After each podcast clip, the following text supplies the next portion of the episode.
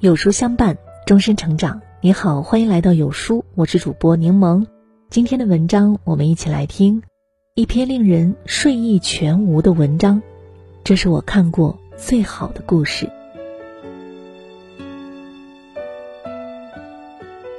这是一个真实的故事，故事名称我们叫它做一碗汤面。这个故事是十七年前的十二月三十一号。也就是除夕夜，发生在札幌街上一家北海亭的面馆里。除夕夜吃荞麦面条过年是当地人的传统习俗，因此到了这一天，面馆的生意特别好，北海亭也不例外。这一天几乎整天都客满，不过到晚上十点以后，几乎就没有客人了。平时到凌晨，街上都还很热闹，但是这一天。大家都想早一点赶回家过年，因此街上很快就安静下来。北海亭的老板是一个憨憨傻傻的老实人，老板娘倒是古道热肠，待人亲切。除夕夜最后一个客人走出面馆，老板娘正打算关店的时候，店门再一次轻轻地被拉开，一个女人带着两个小男孩走进来，两个孩子大约是。六岁和十岁左右，穿着全新的、一模一样的运动服，那女人却穿着过时的格子旧大衣。请坐。听老板这么招呼，那个女人怯怯地说：“可不可以来一碗汤面？”背后的两个孩子不安地对望了一眼。当然，当然可以，请这边坐。老板娘带着他们走到最靠边的二号桌子，然后向厨台那边大声的喊着：“一碗汤面，一人份只有一团面。”老板多丢了半团面，煮了满满的一大碗。老板娘和客人都不知道。母子三人围着一碗汤面吃得津津有味儿，一边吃一边悄悄地谈着：“好好吃啊！”哥哥说。妈，你也吃吃看嘛。弟弟说着，夹了一根面条往母亲的嘴巴里送。不一会儿吃完了，付了一百五十元。母子三人同声夸赞：“真好吃，谢谢！”并且微微的鞠了一躬，走出面馆。谢谢你们，新年快乐！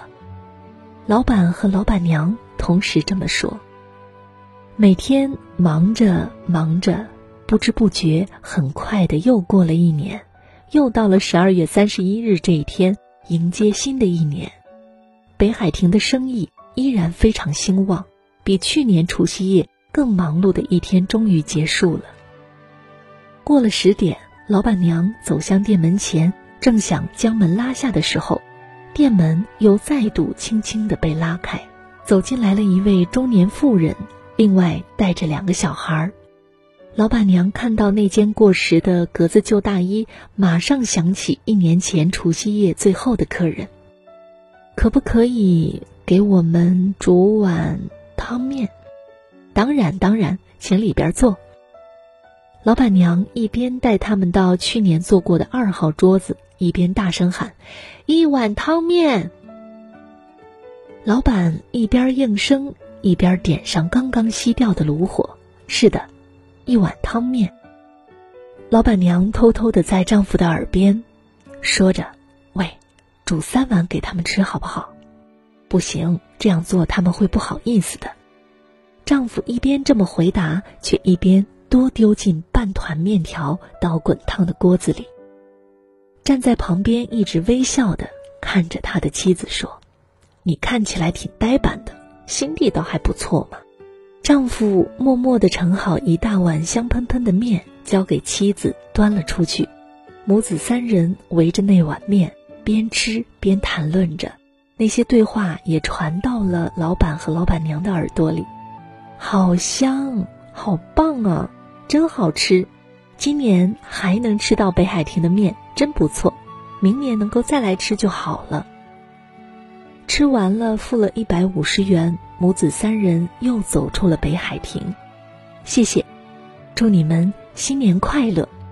望着这母子三人的背影，老板夫妇俩反复谈论了很久，第三年的除夕夜，北海亭的生意依然非常的好，老板夫妇彼此忙到甚至都没有时间讲话。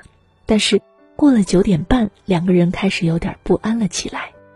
十点到了，店员们领了红包也回去了，主人急忙将墙壁上的价目表一张一张的往里翻，把今年夏天涨价的汤面一碗两百元。那张价目表重新写上一百五十元。二号桌上面，三十分钟前，老板娘就先放上一张预约席的卡片，好像有意等客人都走光了才进来似的。十点半的时候，这母子三人终于又出现了。哥哥穿着高中的制服，弟弟穿着去年哥哥穿过的稍嫌大一点的夹克。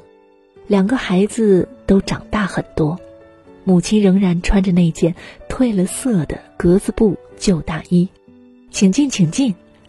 老板娘热情地招呼着，望着笑脸相迎的老板娘，母亲战战兢兢地说：“麻烦，麻烦煮两碗汤面，好不好？”“好的，请这边坐。”老板娘招待他们坐到二号桌，赶快若无其事地将那预约席的卡片藏了起来，然后向里面喊着：“两碗汤面，是的，两碗汤面，马上就好了哟。”老板一边应声，一边丢进了三团面进去。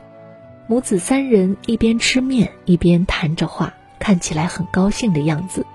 站在厨台后面的老板夫妇也跟着感受着他们的喜悦。内心也跟着喜悦起来。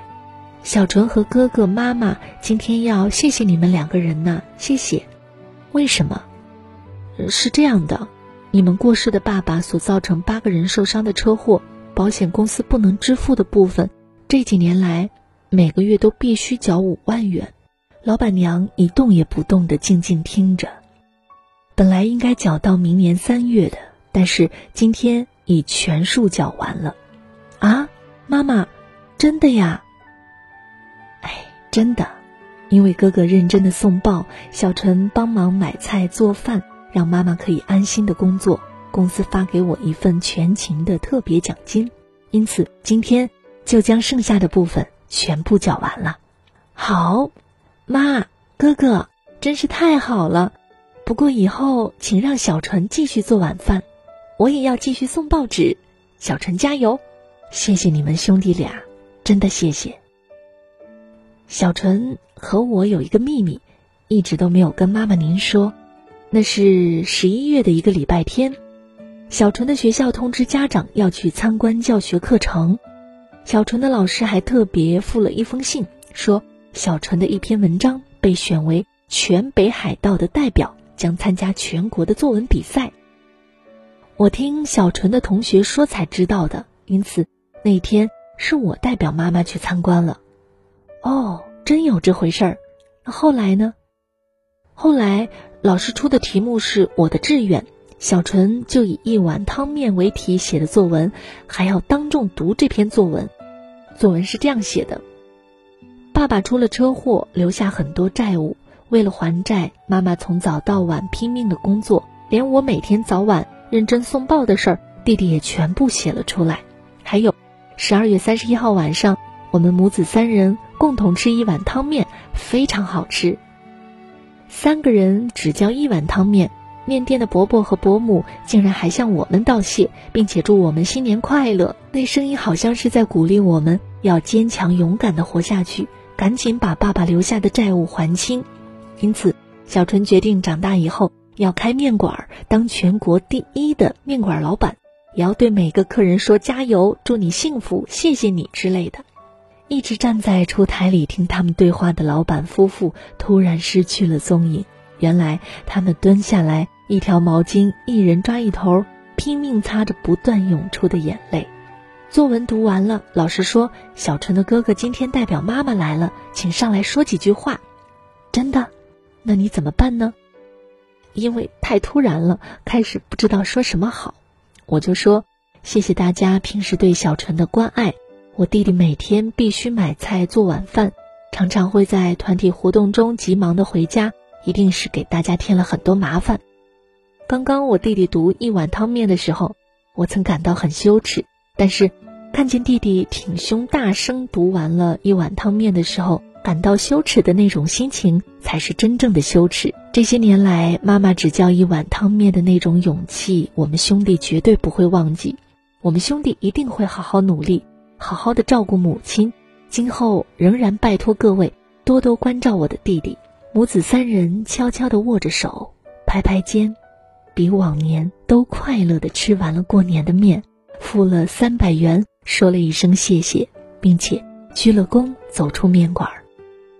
望着母子三人的背影，老板好像做一年的总结似的，大声说：“谢谢，新年快乐。”又过了一年，北海亭面馆过了晚上九点，二号桌上。又放了一块预约席的卡片，等待着，但是那母子三人并没有出现。第二年、第三年，二号桌仍然空着，三个母子都再也没有出现。北海亭的生意越来越好，店内全部都改装过，桌椅都换了新的，只有那张二号桌仍然保留着。这究竟是怎么回事啊？很多客人都觉得奇怪。这样问，老板娘就讲述关于一碗汤面的故事给大家听。那张旧桌子放在中央，对自己好像也是一种鼓励，而且说不定哪天那三个客人还会再来，希望仍然用这张桌子来欢迎他们。那那张二号桌变成了幸福的桌子，客人一个个传开去，有很多学生好奇，为了看那张桌子。专程从老远的地方跑来吃面，大家都特别定要坐那张桌子。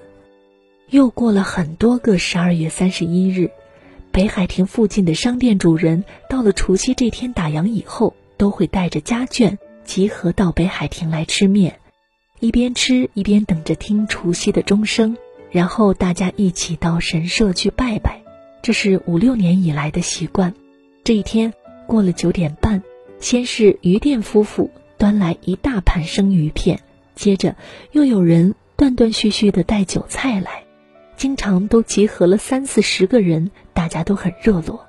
每个人都知道二号桌的由来，大家嘴里什么都不讲，但是心里却想着那除夕的预约席，今年可能又空空的迎接新年了。有人吃面，有人喝酒，有人。忙进忙出，准备菜肴，大家边吃边谈，生意上的话，连海水浴的事儿，最近添了孙子，无所不谈，打成一片，像一家人。过了十点半，门突然再度被轻轻的拉开，所有的人都停止谈话，视线一起朝向门口望去。两个青年穿着笔挺的西装，手上拿着大衣走进来。大家松了一口气，继续恢复热闹的气氛。老板娘正准备说抱歉，已经客满了，拒绝客人的时候，有一个穿着和服的女人走进来，站到两个青年人的中间。店内所有的客人都屏住呼吸，听那穿和服的妇人慢慢的说：“麻烦，麻烦，汤面三人份可以吗？”老板娘的脸色马上就变了。经过了十几年的岁月，当时年轻母亲和两个小孩的形象和眼前这三人，她瞬间努力想把画面重叠在一起。出台后的老板看傻了，手指交互的指着三个人：“你们，你你们说不出话来。”其中有一个青年望着不知所措的老板娘说。我们母子三人曾在十四年前的除夕夜叫了一份汤面，受到那一份汤面的鼓励，我们母子三人才能坚强的活下去。后来我们搬到滋贺县的外婆家住，我今年已通过医师的检定考试，在京都大学医院的小儿科实习，明年四月将要来札幌的综合医院服务。我们礼貌上先来拜访这家医院，顺便。去父亲的墓前祭拜，和曾经想当面店大老板的魏成，现在在京都银行就职的弟弟商量，有一个最奢侈的计划，就是今年除夕，母子三人要来拜访札幌的北海亭，吃三人份的北海厅汤面。一边听一边微微点头的老板夫妇，眼眶里溢满泪水。坐在门口的菜店老板，把嘴里含着的一口面用力“咯”一声整口吞了下去，然后站起来说：“喂，老板，怎么了？准备了十年，一直等待这一天来临。那个除夕十点过后的预约席呢？赶快招待他们呀！快呀！”老板娘终于恢复神智。拍了一下菜店老板的肩膀，说：“欢迎，请，喂，二号桌三碗汤面。”那个傻愣愣的老板擦了一下眼泪，应声说：“是的，汤面三碗。”这个故事发表时，老师、家长和儿童百万以上的读者都被第一篇《一碗汤面》中那位坚强的母亲、懂事又肯吃苦的两个小兄弟。尤其是被憨厚善良的面店老板夫妇的善行所感动，纷纷的流下眼泪。那不是伤感的眼泪，而是被那一份真诚的关爱和那一片宽厚的心肠所感动的落泪。那是读者内心的善念被启发出来而落下的热泪。从现实的眼光来看，面店老板所付出的并不多，不过两个面团而已。但是憨厚善良、古道热肠。几声诚恳、带有勉励、祝福之意的谢谢，新年快乐，却使正受残酷现实逼迫、陷入困境的母子三人增添面对困境的勇气。走过那艰难的日子，他们的善行获得善报，面馆的生意越来越兴旺。这个故事给我们一个启示，即是不要忽视自己对这个环境的影响力，无论什么时候都要心存善念。也许你那发自内心的真诚的关怀，表面看是微不足道，但是却能给别人带来无限的光明。因此，我们多么热切希望和期望，朋友不要再吝啬了。希望今后我们都能愿意奉献自己久藏的爱心，将它点亮，即使那只是一点点的亮光而已。对寒冷的冬夜而言，却也是真真实实温暖和光明。